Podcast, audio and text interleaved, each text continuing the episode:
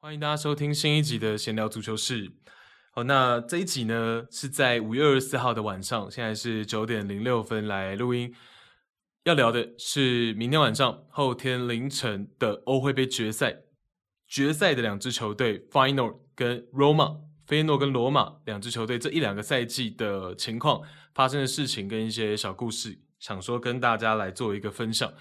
那起心动念，动机是。前一阵子看的 Disney Plus 上面的纪录片，费耶诺的纪录片，Let One Word Feyenoord。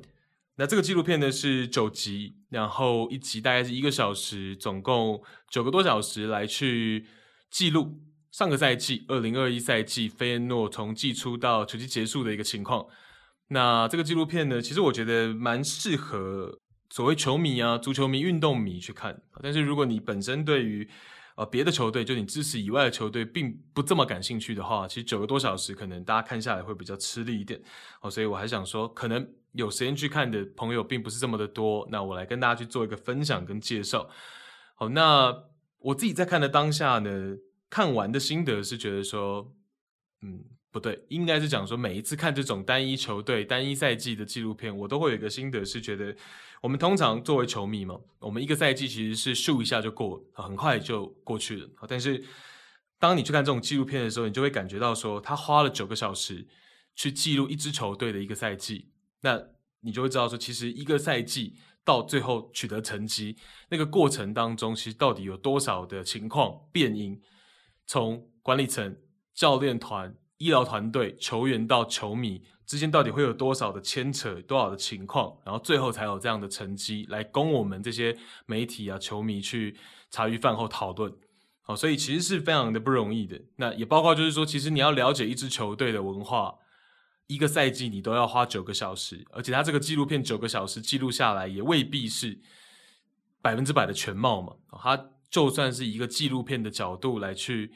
来去讲故事，其实也大概就是五六成的一个面貌差不多了。那其实也不是全貌，所以其实你要了解一支球队是不容易的，其实是不容易的。这是一个小小的感想，先跟大家分享。好，那费耶诺的部分呢，先跟大家跳脱出来纪录片聊一下，就是说费耶诺在整个荷甲历史长河里面，他夺冠的一些记录，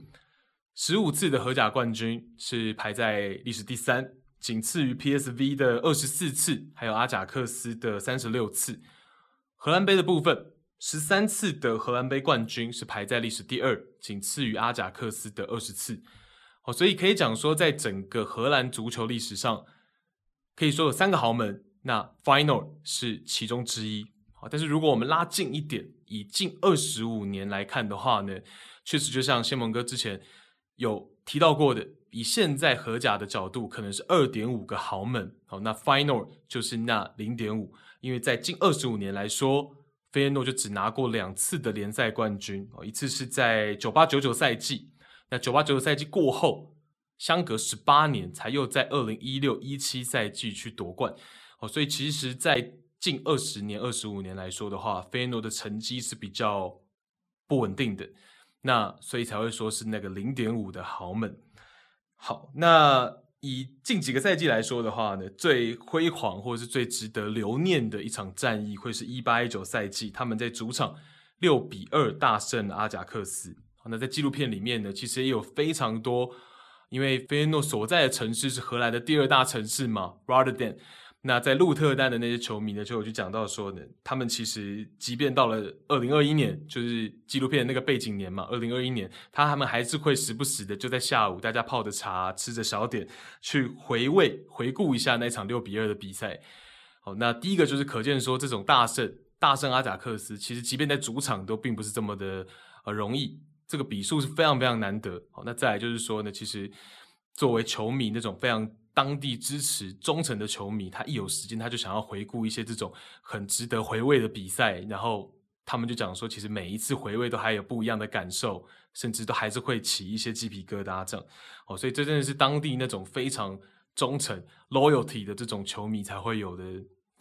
就是录下各种的比赛，然后去回味这样。我相信台湾球迷也是会有了，只是就是说当地同城的这种情感是更绝对的。哦，那也可以举个例子，譬如说纪录片里面，他们费耶诺的器材经理就有去讲到说，支持费耶诺是信仰。当我们入土为安了，费耶诺仍然会屹立不摇。像是他们的球迷也有去讲说，把费耶诺刺在身体上，那些刺青是跟着他们入土的。哦，这种感觉大家可以感受一下。再来，我们讲到费耶诺近年的财政情况，在纪录片的开头呢，他就先讲到了。近十年来，费耶诺的财政情况并不是这么的健康，相对的比较紧缩。那在新冠疫情的背景之下呢，就来得更加捉襟见肘，甚至是在破产的边缘。那这个其实是一个很大的警讯，那也其实呼应了我前面所说的，在荷甲现在的板块跟格局当中，为什么说费耶诺已经被 PSV 还有阿贾克斯甩在身后？那甚至是纪录片当中也有去聊到说。不只是 PSV 还有阿贾克斯，在财政的部分，其实费耶诺也被 AZ 这个俱乐部慢慢迎头赶上，你就知道说，其实这个对于一个传统强队真的是一个很大的警讯。好，那怎么说？费耶诺的财政情况每况愈下。一六一七赛季他们夺冠嘛，夺冠的那个赛季呢，费耶诺跟阿贾克斯在球员总身价上面的差距是七千万欧元左右。好，那当时是不到一倍的这个差距。但是到了现在二一二赛季，其实两队球员总身价上面呢，已经来到了将近三倍左右，两亿欧元的差距，就可以知道说，其实真的他跟前面两队差距越来越在扩大。那跟 AZ 这个俱乐部呢，其实差距是越来越在缩小。好，那在纪录片除了开头他有提到破这个题之外呢，他在九个章节的第七章。他有单独拉出来去聊说，濒临这种破产边缘，然后面对疫情之下，球迷没办法进场，门票收入锐减的这个情况，费耶诺是怎么样去做处理？他有单独拉一个第七章节出来聊。好，那大家想象得到这个片方是怎么把这第七章去做命名的吗？他们把第七章命名为“期满”。他们把第七章命名为“期满”，就代表说费耶诺其实在各方面的处理上面，在补这个洞的一些处理方式，并不是这么尽如人意。那他们的方式哦，首先是打出了共创未来的口号，球队的商业经理甚至还录了影片，希望球迷和他们的商业伙伴，如果有余力的话呢，能够做资金的赞助。那包括了他们希望拥有季票的球迷。能够放弃退款哦，因为在疫情之下没办法进场看球嘛，所以其实有季票的球迷呢是可以申请退款的。那球队反而是呼吁，希望他们死忠的球迷能够去申请放弃退款。哦，那这是菲耶诺的一开始的处理方式，那实际上也乍听没有什么错。那比较大的问题跟球迷之间哦，这个沟通上有两个比较大的问题。第一个是。最大的嫌隙跟分歧点，费耶诺始终在当时并没有放弃要去建造他们新的球场。哦，费耶诺在二零零六年就起心动念，想要去建造新的球场，在鹿特丹河畔的旁边去建造。然后他希望这个新球场呢，可能有四分之一或五分之一是在水上面。然后并且在近年呢，他们有去做命名，想要把这个新球场命名为 Final City。但是在疫情之下，你已经濒临破产，那球迷就会不太谅解，觉得说这个时候你首先应该要先取消盖新球场的计划，而不是拿我们开刀。我即便我们很死忠，我们真的也很希望说你们就是我们最心爱的球队能够度过这个难关。好，但是你是不是应该要先取消这个新球场的计划？再来就是说呢，啊，球迷对原本的主场 De Kuip 是非常的有情感啊，因为 De Kuip 是一个第一，它很有工业感的球场。好，那再来呢，是它一个很有历史性，那球迷非常的爱戴这个主场，那可能也跟他们鹿特丹的球迷文化有关哦，大家就是很念旧，好，所以两者之下就变成说呢，球迷对于要建造新球场，你们在坚持什么这件事情，非常的难以谅解。好，那再来就是说，球迷一直认为。这一支球队，这个俱乐部费恩诺应该是一个 supporter club，应该是一个球迷的俱乐部。但是在球队去做这件这个事情，然后譬如说他也没有交代清楚，说到底大家把呃球队把钱花到哪里去了，在那个商业经理录的影片里面也没有交代的特别清楚，那球迷就会觉得说并没有受到尊重，好像就是单方面希望我们去做贡献，你们好像希望。球队的球迷就成为你们想要看到的那样，但是他们认为这个俱乐部应该是个 supporter club，应该是以球迷为重。好，那呃，俱乐部的球迷到底有多支持费耶诺？好，那我不知道这个时间点了，因为这个很难去对。但是纪录片里面呢，他们的球迷是讲说，声称说，在疫情的那个当下，应该是全世界第一个去做这件事情的人。第一个做这件事情的俱乐部球迷啊，他们就是没办法进场嘛，好，所以自动自发的在球迷之间去去形成一个组织，然后就是购买横幅的方式，可能你购买几个椅子哦，几个座位，一到五个座位，或者是说呃到十个座位，多长的一个横幅，那你就购买，然后就帮你把这个横幅呢给挂在这个球场上。然后费恩诺在当时疫情之下没办法进场，几乎这个横幅是挂满全场。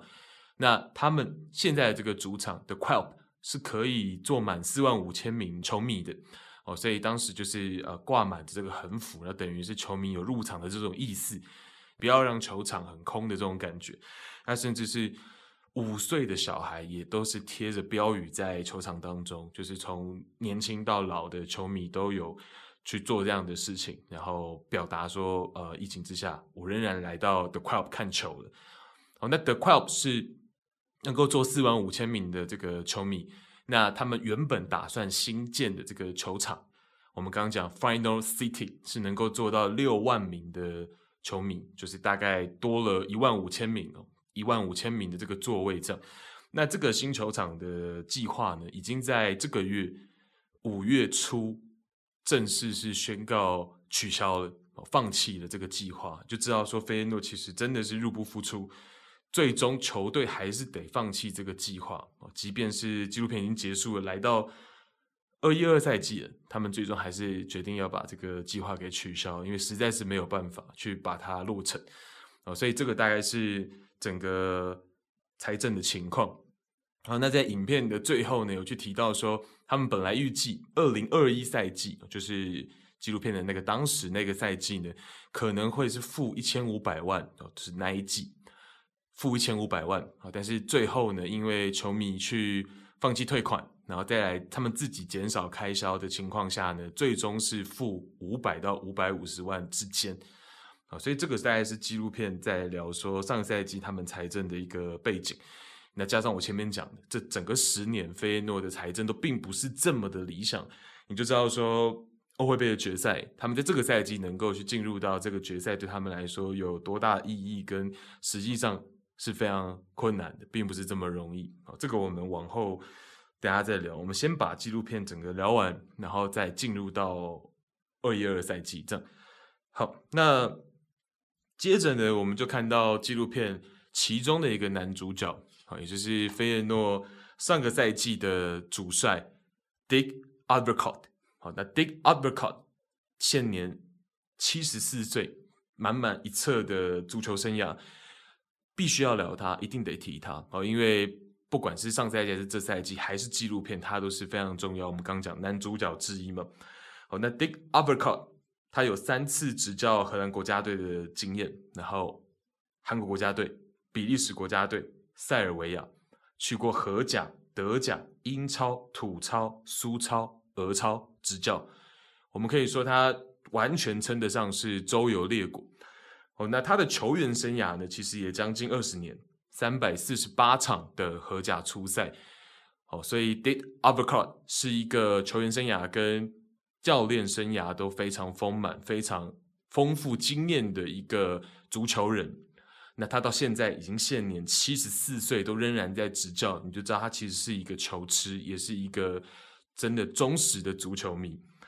哦，那纪录片当中也有去提到，Dick Avocot 曾经是一位名帅的助教，在他执教生涯的早期，在荷兰国家队的时候，他曾经担任过一位名帅的助教。好，那那一位名帅呢，也是名将 Mihos。我相信熟悉足球历史或者是足球战术的朋友呢，对这个名字一定不陌生。Mihels，他就是开发足球全攻全守战术跟观念的主帅，那也是克鲁伊夫球员时代最发光发热的时期，执教克鲁伊夫的主帅。那这位名帅呢，我们刚刚讲的 Dick Advocaat 曾经跟着他在荷兰国家队担任助教。那虽然只是短短九场的这个时间合作的时间，但是 Dick 在后访，就是纪录片后访的时候，他回忆这件事情，我看他的眼神当中是充满着幸福感的。你就会知道说，其实虽然短短的九场，但是能够跟这样子历史级别的名帅一起合作，是一个非常难能可贵。那对他的对 Dick 生涯的整个帮助跟影响，绝对是很深远的。那 Dick 也回忆到说，跟 m i h o u s 的合作，他讲说他到最后一天见到 m i h o u s 都仍然是尊称称呼为 Mr. m i h o u s 就是非常的毕恭毕敬，非常的尊重这位老师。好，他也讲说 m i h o u s 的整个执教风格呢是不苟言笑，非常严谨的。然后对于他的球员有任何的疑问，他都会非常简洁的回答，然后并不会给予过多的解释。这就是比较 old school 的。呃，执教的风格，那其实也是有承袭到 Dick Advocaat 的身上。那讲回头，Dick Advocaat 的执教生涯比较出色的两个赛季，一个是九六九七赛季，他率领 PSV 拿到了算是双冠王哦，荷甲冠军跟那一年的超级杯冠军。那另外呢，就是在二零零七到零八赛季，率领俄超的泽尼特拿到了 UEFA Cup。也就是欧霸的前身，哦，所以这两个赛季算是 Dick 生涯执教生涯比较出色的两个赛季。那前面讲到了他的风格比较 old school，那其实这个就带出了纪录片跟他有关的最早的一个题目，就是刚我们前面讲，因为疫情的关系哦，所以整个飞燕诺整个这个俱乐部它的财政是出状况的。那在出状况的这个时候，球队终于想起来说啊，我们好像。我们的球探系统，我们的青训系统是有一些落后于别人的，在于说我们没有一致的方向，我们的青训，我们的球探没有一个一致的方向，那他们才去感觉到说，他们应该要找一个比较 new school 的主帅，然后他有一套很完整的战术系统，然后可以从一线队一路从上到下到 U 十四、U 十五的青年队都是使用同一套战术系统，然后这位。新生代的主帅会愿意说，我从 U 十四、U 十五一路去监督哦，可能青年队的主帅一路去监督到一线队，然后变成是一个体系。那原因是什么？这个目的就是说，我在疫情之下，我财务紧绷的情况下，我会需要我的青年队能够提供更多的兵源给到一线队。那这个是 Dick Advocaat 这种比较 old school 的主帅，他没有办法去做到的。因为在影片当中就一开始就带到了 Dick。他并不是太愿意去关心青年队的球员啊，他并不觉得这些青年队的球员能够帮到一线队什么啊，他更希望球队是用转会的方式来过去进行补强，而不太愿意多看青年队的球员一眼哦，所以这个变成是说，呃，他跟球队疫情之下的未来方向有一些背刺的，双方有一点呃不太相同，好，那观念上面等等，所以在。二零二一赛季季前，Dick 跟球队的技术总监 Frank 其实已经有了呃相当的共识，就是说在赛季结束之后，Dick 就会离开，甚至 Dick 也表达说可能自己会退役。那大家有这样的共识，然后在影片进行到一半，也是赛季进行到可能第五轮、第六轮之后，有一次在访问的时候，技术总监 Frank 就自己不小心。提前发言的说，球队正在寻找新主帅。啊，那这个就有一点让 Dick Advocaat 并不是这么的舒服。虽然我们有共识，但是你怎么没有跟我先商量好，就提前在媒体面前曝光这件事情，然后直接就是说你在寻找新主帅，这个对我有一些或多或少的不尊重。那隔一天，Frank 就赶快去找 Dick 去讲说，好，那如果让你感到不舒服，我很抱歉，我只是不小心说出来，因为我觉得球队必须要在一月、二月冬天之前就赶快找到下一任主帅的这个人选。哦，如果拖到冬天之后呢，可能要找到好的人才、好的人选就不是这么容易。哦，所以双方一开始就，呃，影片的一开始，纪录片的一开始就聊到这件事情。然后，呃，Dick 自己随后呢就也觉得好，那既然事情都到此了，媒体都各种在问，我干脆自己也出来开一个记者会，就公布说没有错，费燕诺会是我执教生涯的最后一支球队。那在这个赛季结束之后，我就会退役。记者会开完，他在接受纪录片后访的时候呢，我不知道他是气话还是他真的也这样觉得，他就讲到说，说实话，我觉得年轻的球队该有个年轻的教练。我觉得我不再适合了，哦，所以我觉得这个纪录片很有趣，就是说他刚好记录到一位主帅在这支球队，虽然他会带完这个赛季，但是在季初，所有的队职员都知道他在球季末会结束，会离开。那在这样子的情景之下、情况之下，他还要怎么跟他的球员去沟通？这个就很微妙。那刚好记录到了这一个赛季这样的情况，我觉得真的是很微妙。虽然他是一个很资深的教练，可是他的阵中有非常多呃年轻中生代的球员或者是老将，他要怎么样去让大家服他？他赛季末都要离开了，那他讲的话呢，还能不能被球员听进去？我觉得这个是我们可以来稍微聊一下的。好，那在整个过程当中哦，其实他跟球员有一些。或多或少的磨合，或者是甚至到冲突。首先，我们可以讲，就是说战术上，Dick 确实是比较 old school。那他在赛前对不同的对手针对性其实不强，大多时候比起对手更在意的是保持自己球队一贯的踢法跟风格。啊，这个就是我们所谓的比较 old school。他在各个位置的战术部署并不会这么细节。就是球员可能会希望说，呃，你赛前可以给我更细节的任务，在攻或守，给我更细节的任务。但是 Dick Overcut 他更多是讲大方向，这就是我们所谓的比较 old school 的主帅。好，那在球季的一开始，其实球员大多还是把这些对战术的不满暗藏在心中，因为 Dick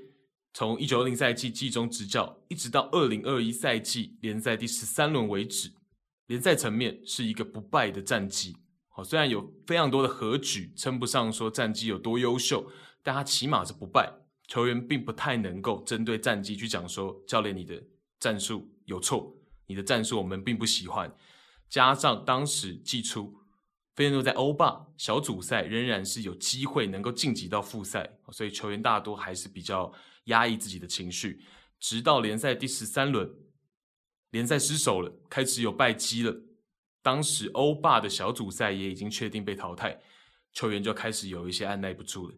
好，那季中包括了队长 Steven Bearhouse，还有二门将等等几名球员在内呢，就开始有怨言。最严重、真正爆发开来呢，是在和阿贾克斯的强强对决当中，零比一进入到中场休息。那来到更衣室，Dick 和他的中场球员，也是球队的副队长 Leroy Fair。有激烈的争吵，Leroy Fer 进入到更衣室，就边走边讲说：“你在那边 here here here，还有一些有的没的精神喊话，你根本是在针对我。”旁边的队长 Steven Berghuis 也帮腔说：“主帅，你应该更信任我们。”好，那在事后访问缓和下来之后，Leroy Fer 就讲说：“他是因为上半场一直在场边听到有人喊着自己的名字，那想当然那是来自主帅嘛。”包括过去训练的时候，主帅都会不时的一直去讲说，叫我球传短一点，球传快一点，我就会觉得主帅是在针对我。好，但实际上主帅并不是在针对自己，也并不是说我哪里做错了，是我误会了。尤其是在比赛进行中，好，所以这个就会让我联想到每一个人可能学生时期都有经历过嘛，或许，就是说在课堂上明明有一些更捣蛋的呃朋友同学。然后可能，譬如说有瞌睡的人不止你，但是却你被导师点名，你下意识就会觉得说，嗯，我被针对了，这个导师不喜欢我。好，然后说不定几次之后，你会越加深这种感觉。可能 Leroy Fer 当时就对 Dick 是这样的一个呃角度，所以去误会了主帅，其实并不是不好哦，并不是针对他，可能是好意提醒，但是被费尔解读成是类似可能发牢骚之类的。好，那在中场休息的时候，Leroy 费尔刚刚不是说他跟 Dick 在争吵吗？当中有一句话就讲到说，Why always my name？为什么总是说着我，总是在念着我？那在那之后，Leroy 费尔也有去讲到说，他跟主帅事后有一次很好的对谈，让他们可以向前看，哦，等等，所以等于事情是起码有告一段落。那我们前面讲的嘛，抱怨的球员其实不止一位，哦，并不只是 Leroy 费尔。那像是刚刚我们讲的其他球员，其中一位了，这个我就没有去记得说是哪一位球员讲的，但他的意思大概就是说，或许球员其实都想要打一些不一样的球风，你不应该用教练不应该用同一套打法去面对全部十七个对手。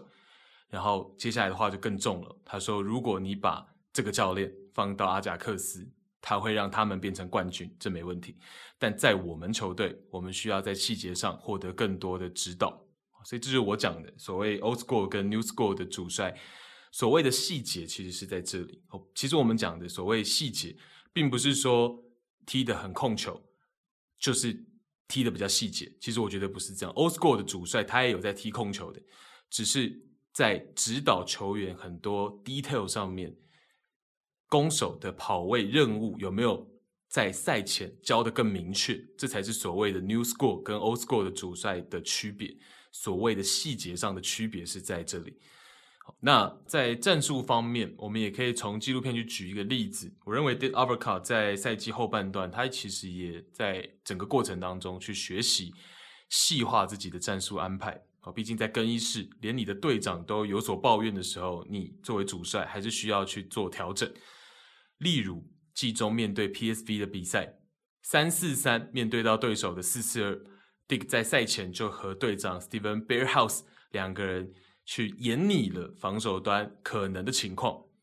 Dick 借着战术板就和队长在那边解释道：如果你防守的这一侧，对手的六号位 Controller 后撤持球，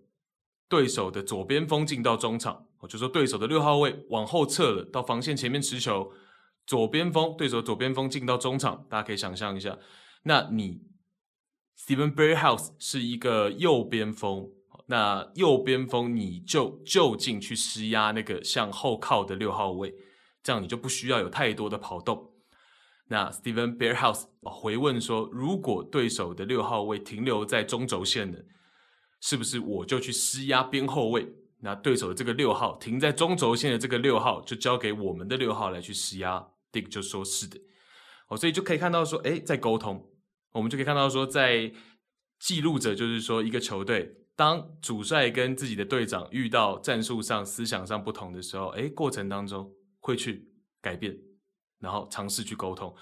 然后就蛮有效的。面对 PSV 那场比赛，起码在刚刚我们讲的这个战术环节上面就做的还蛮成功，哦，所以。分享给大家，就是我从纪录片当中九个小时，你看这个就是我自己觉得很值得分享的点。那另外，我觉得还有一个点是可以借着纪录片跟大家一起来聊跟讨论的，是球员受伤、球员伤势这件事情。哦，那基本上很多时候球员受伤，可能他会跟教练，然后跟医疗团队，可能是一个三方角力的一个情况。各有各的看法，针对一名球员受伤哦，可能会各有各的角度跟看法。那像纪录片里面的例子，二零二一赛季，费诺的队长 Steven Bearhouse，过去他没有受过肌肉的伤势，这个是他在片中自己讲的。但是那一次的受伤呢，他的身体告诉他该休息。那但是，这个角度就说出来不一样了，角度就出来不一样了。俱乐部的医生。出来讲说，他支持不该把球员当成病人的观念。如果你把球员当成病人，那他们就会开始变得非常依赖医疗协助。接着他们会整天自问：这样可以吗？我这样可以上场吗？所以他总是坚持不该整天去问球员：你感觉怎么样？所以这某种程度上来说呢，就是足球的一部分，也是足球非常有趣的一个点哦。那尤其是现代足球。因为像费耶诺的上赛季的主帅 Dick Avoca 就讲说，在过去通常要有医生来跟你本人去做讨论，来一起决定说要不要上场。但现在其实是由球员自己能够去做决定。啊，那本身球员受伤这件事情，尤其是小伤，就会是我刚讲的嘛，球员、教练跟医疗团队可能各持己见，然后会三方这样去做角力。哦，有的时候医疗团队可能是比较站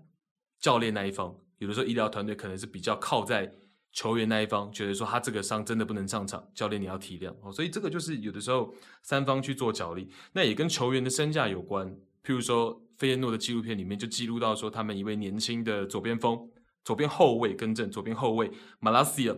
二十一，在现在是二十二岁这一位球员，左边后卫。那他作为年轻球员，其实是很难得能够受到 Dick Advocaat 的赏识。那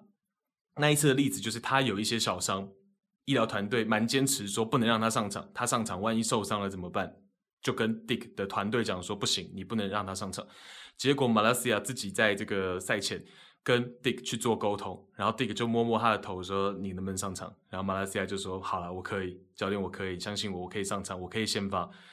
就年轻球员他又不一样，他变成是说我即便有伤势，我也想要出场比赛，那个感觉就不一样。我我不是说就是身价高的球员他就，可是他有他的考量。也是没有错，在一些人性上面，在一些理性层面上面，我觉得那也没有错，很值得大家自己去思考跟讨论，也没有一个正确答案。但是不一样的例子在纪录片里面也呈现出来，我觉得这个很有趣。那 Steven Berghuis 当然现在已经不在费耶诺哦，作为队长的他呢，上赛季作为队长的他，这赛季已经是到了阿贾克斯。那很有趣哦，纪录片的开头一开始就讲到说，整个费耶诺只有一个荷兰当地的球星，就是 Berghuis。但是在过程当中也一直告诉我们说，他是一个很容易泄气的球员，他很容易在场上可能踢得不顺的时候，他就会有一些比较呃粗糙的举动，譬如说比较粗糙的犯规，然后吃到红牌。二零二一赛季还不止一次，纪录片里面就呈现出来两次，所以呃。我认为就是说，从很多时候看比赛，都会觉得 Bearhouse 是一个应该能够出荷甲的球员。他实际上也来过英超，但是失败收场，然后回到荷甲，然后待在费耶诺也是很长期，然后现在到阿贾克斯。但你就看他的比赛，包括他的球商，你会觉得说他是不是有一些些被低估？那纪录片就告诉你说，实际上一些。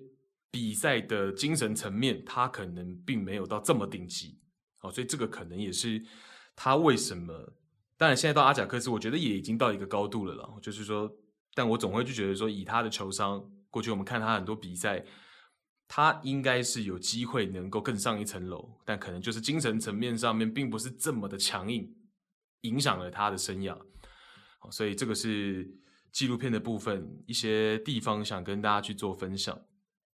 好，那到了纪录片的最后，也就是球季的尾声，当时费耶诺的目标是希望能够争取积分榜的第四名，因为荷甲是这样，荷甲它有所谓的 playoffs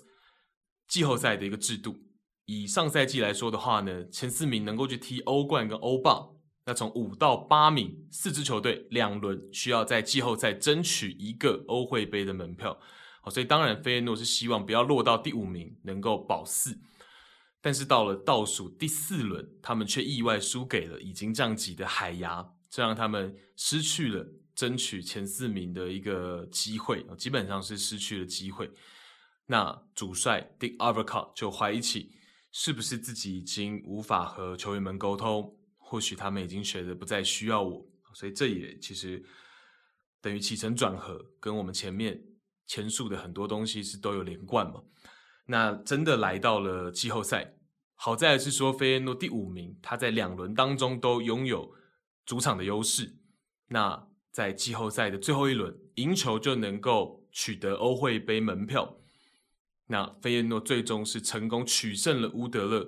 以当时的时空背景，Dick 是要退役，然后要离开足球圈的嘛。所以在赛后，他其实是想要赶快的离开现场，不要跟任何球员拥抱，然后就赶快自己赶快离开，然后进入球员通道。但是他被队长 Steven Bearhouse 拦下来，然后 Bearhouse 就硬要给他一个拥抱。然后在那个拥抱之后呢，Dick 就有一些绷不住，即便他的脚步还是非常快速的要离开，但是你就看到那个画面，因为镜头就是锁定他嘛，他就已经有一点绷不住这样。哦，所以这就是为什么我说这个纪录片 Dick Advocaat 有点算是男主角啊。我不知道当时片方是不是知道他是最后一个赛季，所以才想要记录的。但是我觉得就刚好也蛮真实呈现这一些东西。那他最后当然球员也是有给他一个欢送会，这样。这是上赛季菲耶诺的一个整个情况。好，那再来呢，我们就要聊到这个赛季二一二二赛季菲耶诺的一些变化。那前面我们在聊纪录片的时候就已经有提前讲到了嘛。上赛季的季初不久，菲耶诺就已经在寻找他们新任的主帅，而且他们很快就找到了，是上赛季在 AZ 执教的四十三岁，现年四十三岁的主帅 Arne Slot。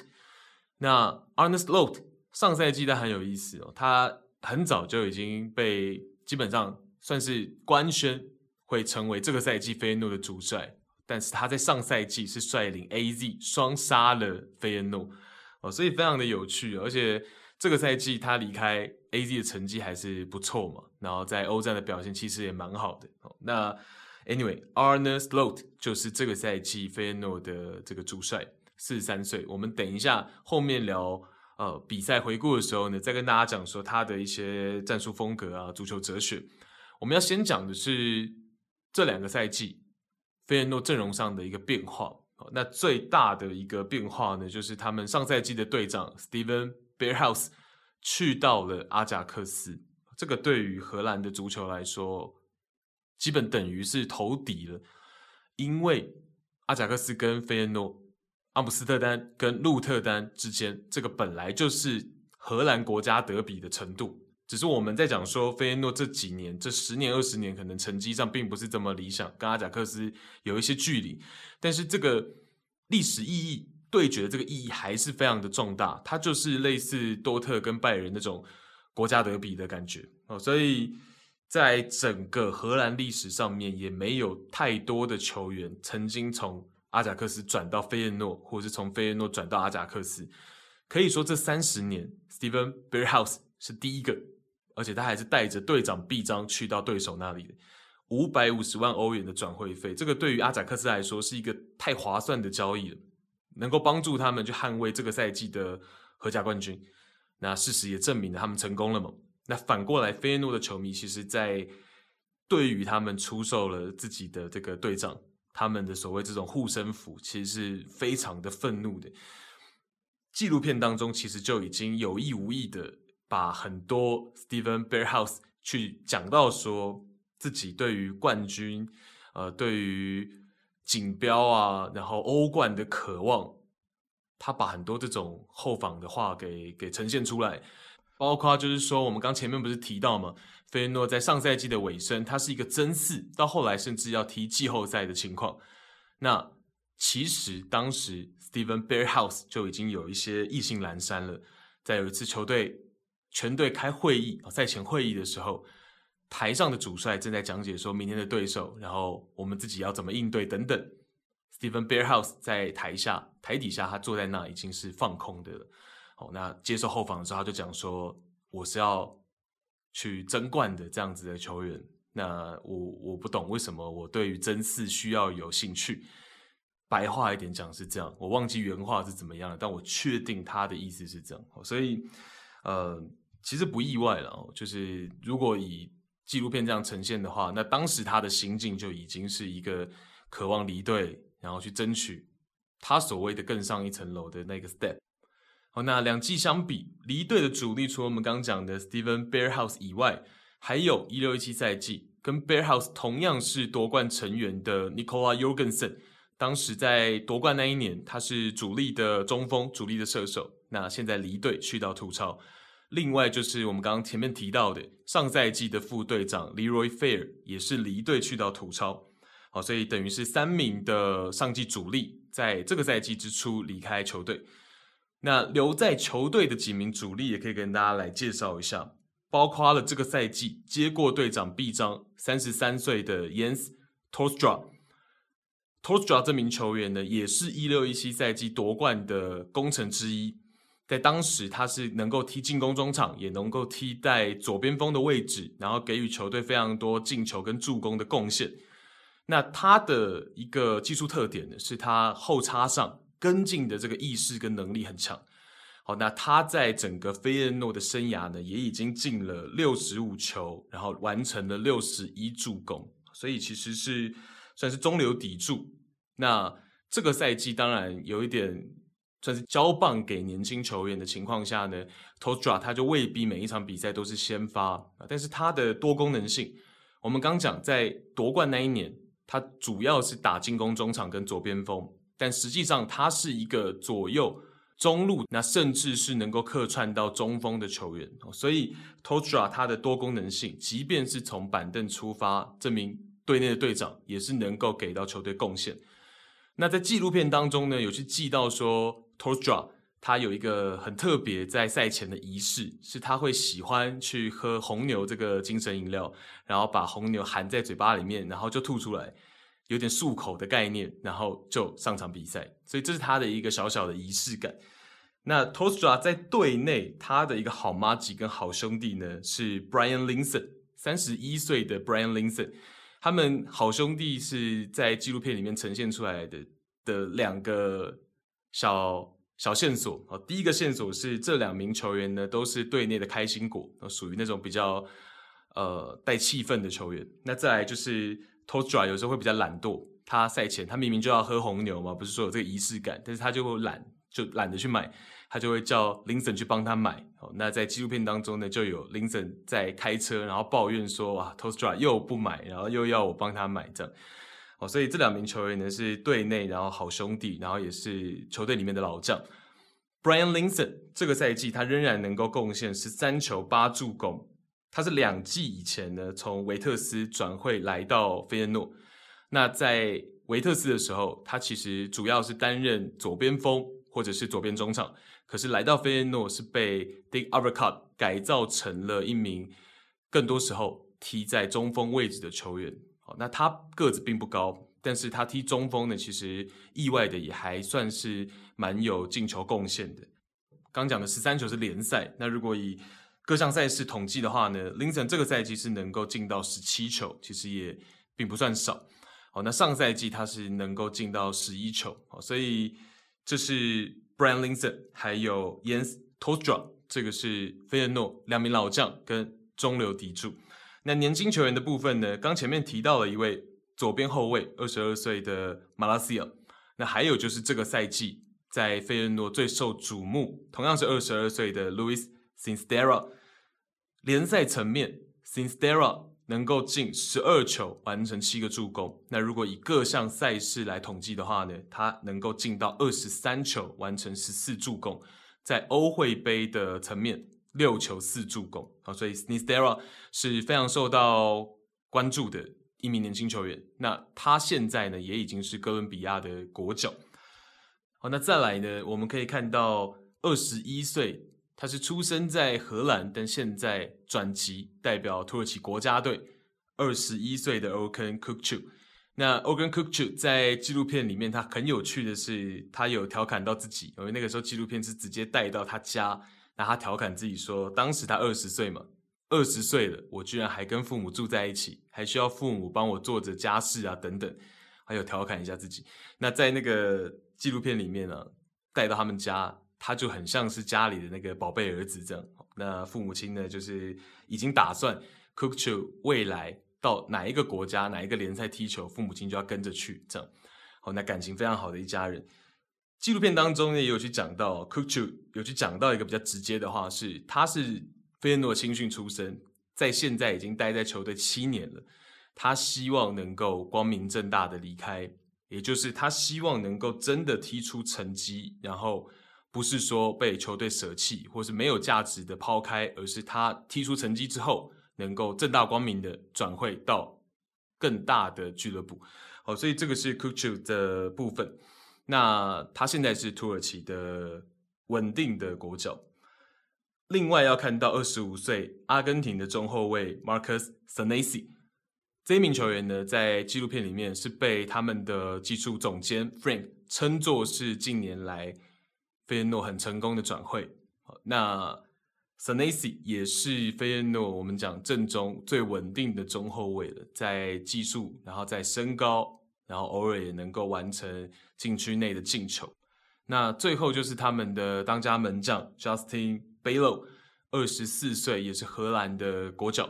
甚至有机会是国门。不过呢，他这个赛季作为费耶诺的副队长是苦于伤势，联赛伤停了十二场，欧会呢最后五场也没有上场。不过好消息是，主帅 Slot 在前几天的赛前记者会，决赛前的记者会，Slot 是讲说 Belo 会是他在决赛上的先发门将，应该代表说 Justin Bijlow 已经伤愈归队，然后能够作为先发出场。哦，所以上述几名球员呢，我们是拿上赛季跟这赛季去做相比，仍然留在阵中的主力。当然，费耶诺这个赛季能够跻身欧会杯的决赛，肯定是迎来了一些新欢、新血的加入。莫斯科斯巴达克租借过来，然后是二十四岁荷兰自己本土的中场 Who Still 啊，一位阳光大男孩、肌肉棒子。那 Who Still 真的是除了帅以外，我们讲他应该是。这个赛季的新帅 Arne Slot 钦点过来的，我认为，在他的四二三幺阵型当中，需要一名很出色的进攻中场，那 Who Still 就应该是因此而来。这个赛季帮助了费耶诺在各项赛事取得二十一球五助攻，那他是一个很特别的进攻中场十号球员，因为他的进球数是远高过助攻次数，在整个四二三幺体系当中。他最好发挥他技术特点的一个部分呢，是呃，Slot 会安排他在弱侧边，譬如说球队在右侧强侧持球，那他会跑在左侧第二根门柱的地方去埋伏。那通过他一百八十六公分的身高呢，能够去接应队友的传中，或者是队友如果在前点第一根门柱头锤，他能够有机会去捡这个 rebound。哦，所以 who still 其实这个赛季他的表现出色，表现也让他睽违三年能够回到荷兰国家队，并且也有完成进球的这个记录。好，那这个是要跟大家介绍费耶诺在决赛前跟大家介绍阵容上面大致的一个情况。好，那聊到这边呢，要跟大家讲一个情况，就是说会录这一集啊，也是昨天。有发两三个小时的限动，然后问大家说：“哎，今天礼拜三的白天决赛之前，大家有没有时间听？”然后发现，哎，还是蛮多我们的朋友听众是可能有机会可以听到。那我觉得这样也没有白录，因为我自己也很喜欢去分享这些东西。然后我也不认为这些东西就算是决赛过后，它就没有听的价值或者是意义。哦，所以我自己很想分享。无论到底多少人听，我自己很想分享。那再来就是说，礼拜三的白天，其实我是有一些约会的，哦所以变成说，呃，本来刚刚讲说要聊费耶诺这位新帅 Arne Slot 这个赛季的一些战术系统等等的，那就等决赛过后，我们在聊决赛的时候，顺便再来跟大家把它完整化，好，把它完整起来。那现在呢，我先短暂的跟大家分享罗马我想要分享的部分。我最主要想要分享的就是 Jose Mourinho 这个赛季他做的一些改变。那战术上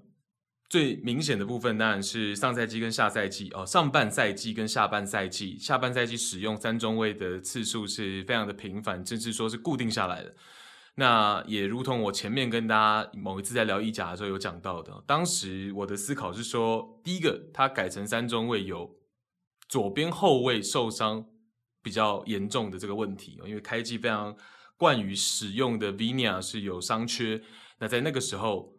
年轻的 Zaleski 还没有被挖掘，或者是说被找到能够做先发，所以一度是改成了三中卫的阵型。那再来就是说，其实这个赛季意甲有非常多踢三中卫的球队，这个赛季我一再跟大家讲到，三中卫面对到三中卫这个对位上的一个便利性。其实是非常有帮助的，尤其在意甲的节奏啊，所以我认为 Mourinho 去做这样子的调整是有它的重要性的。在意甲确实在后半程的比赛，罗马是更稳定哦，比较不会像前半段就是一定要那种逆转啊，或者是被逆转很多这样子的场合，就是玩心脏、玩心跳。那在越到球季的后半段，其实是更显得稳定哦。那领先的时候呢，更能够直接通过到终点。所以这个是战术上简单跟大家讲。那 Mourinho 的三中卫呢，其实他就是比较左右平衡，并没有太多很特别的地方。左右翼位是一个平衡的，然后呃各个位置都是站位对称的哦，所以这个三中卫其实就我的角度来说，它并没有太大的新意，但就是稳定。那一再强调就是说，Jose Mourinho 他的。我认为了，以现代足球来说，战术层面真的不是他有到很顶尖，但是在激发、激励球员精神层面这件事情上面，无论是赛前还是赛后，还是比赛过程当中，绝对还是最顶级的主帅。那某些主帅他可能擅长的是战术面，那我认为现在莫帅他最擅长的就是在激励球员，把球员的能量最佳的表现给带出来的这种能力是，他是顶尖的。那这个东西也足以让罗马来到欧会杯的决赛，虽然在意甲没有办法去挤进到前四。那最近 Jose Mourinho 去讲到说下赛季的一个展望嘛，他就讲到说，呃，他认为罗马下赛季他可能还是觉得可能争在第四个欧冠的席次会是比较现实的、比较实际的，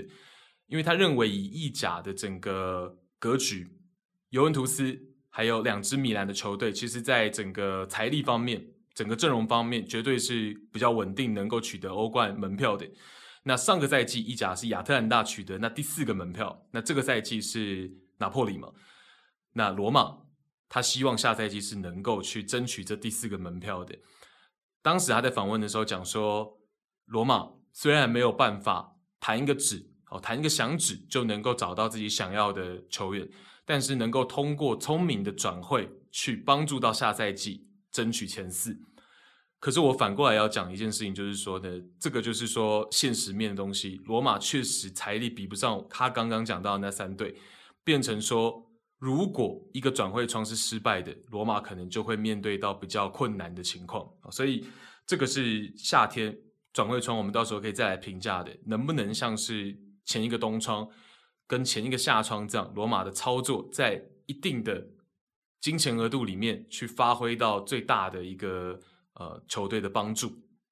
这个是我们夏天可以再来去观察的。呃，也是莫帅讲的话，反面其实前四仍然是有困难度哦。以罗马的阵容，因为我们说罗马有非常多好像是国脚级别的球员，可是他都是边缘国脚为主哦，所以整个阵容上深度上面并没有说到莫帅刚讲的那几支球队这么的高，这是。呃，战术跟一些莫帅讲说成绩方面的一些话。哦，那另外呢，真正的重点想讲的是莫帅在这个赛季的将帅关系，然后他我们前面讲的激励球员精神层面的部分。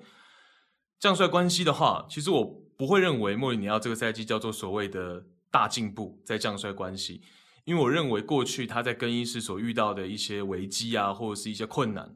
实际上就是现代足球球员身价真的是越来越，呃，就是越来越离谱哦。那其实球员在更衣室那些所谓的主将，有一些真的是非常的难以去控制。但是当然也包括莫帅过去是比较傲气嘛，这个当然也都有关系。但是我认为就是说过去有非常多的反证，例如说在国米时期，Samuel Eto、Snyder。那像是伊布，甚至都说过说，如果莫里尼奥让我上月球，我就跟着上月球。他是最伟大的主帅。那例如像是 m a d i c 像是 Harry Kane 跟孙兴慜，哦，其实非常多的反证是证明说，其实莫帅是能够去控制一些主力。哦，只是有一些主力，因为莫帅的风格嘛，我们就讲他过去主打这个防守反击，其实非常多的球员是希望在场上踢控球，希望去踢进攻足球的。所以在他的帐下，可能有些球员就没有办法去接受这些东西。我不想要打这么沉闷的足球，我不想要打这种一比零防守反击的足球，当然都能够理解啊。所以我为什么会讲说，这个赛季的莫帅并不叫做将帅关系，他有很大幅度的进步。一方面是罗马的球员前面讲的心度并不是这么的高，没有这么大牌，他们一定可想而知会更听莫里尼奥的话。莫里尼奥有这样子的地位在，那再来就是莫帅。当然，随着年纪的增长，他可能自己经验的一个反思。赛季之初，我其实也跟大家分享了，看得出来他有收敛很多过去的那些东西，那释放出来更怎么讲，更愿意跟球员有更多的沟通，然后更多好的相处。哦，所以我觉得这当然是都有所关联。一方面，罗马并没有很大牌的球员，一方面莫帅是有把自己的那些傲气给收在口袋里面，这个是我的一个看法。那激励球员的部分，其实 Tommy Abraham 讲的一些话，上个月讲的一些话，我觉得很值得分享给大家听。第一句他讲的是他比较恭维的话，说 Jose 对我来说，就像我过去说的，可能是地球有史以来最好的教练之一。但后面重点是后面讲的话，他知道如何真正驾驭你。对我来说，这就是我所需要的。我需要一个能够驾驭我并使我发挥出最佳水平的人。他是那种不需要告诉你你有多好，你踢得有多好的主帅。他总是想要更多。这对我来说，还有其他球员来说，是一个完美的主帅。那我觉得第二句跟第三句是最重要的，尤其是第三句。代表说，Jose Mourinho 在激励球员的方式，并不是一直告诉球员说你有多好，你踢得很棒这种比较通俗笼统的话，而是莫帅会告诉球员说，我要更多，来去激励这些年轻球员说，好，那我主帅都这样跟我说了，那我要表现更多给他，我要拿出更多，我百分之百不够，那我拿出百分之一百一，我拿出百分之一百二，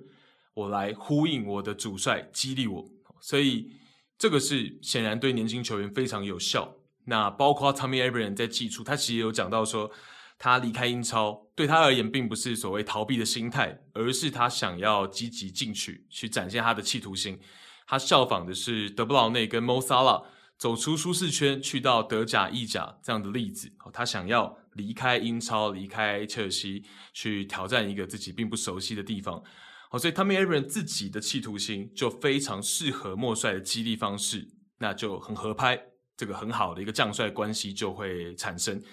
那比赛过程当中也是有一些例子哦，譬如说在欧会杯的半决赛，罗马面对到莱斯特城的次回合，罗马是一比零战胜了狐狸城嘛。那那场比赛的八十分钟左右还是不到，就可能七十几分钟还是八十整。Tommy Abraham 其实脚就已经有点无力，有点疲惫，然后示意场边他要被替换。可是很有趣的是，Jose Mourinho 他在八十出头几分钟第一个做的换人，就在 Tommy Abraham 示意之后的第一个换人，他仍然没有选择换中锋这个位置，而是选择去换左边后卫，把 Zaleski 这个年轻球员换下来，换成防守比较好的 Vina。那这个换人调度在当时，其实我。是有一点捏一把冷汗的，因为这个其实是有一点风险的。如果你的将帅关系并不是特别好的时候，Tommy Abraham 是可能会不开心的，因为我已经示意了，你怎么还不换我？那一直到最后八十九分钟，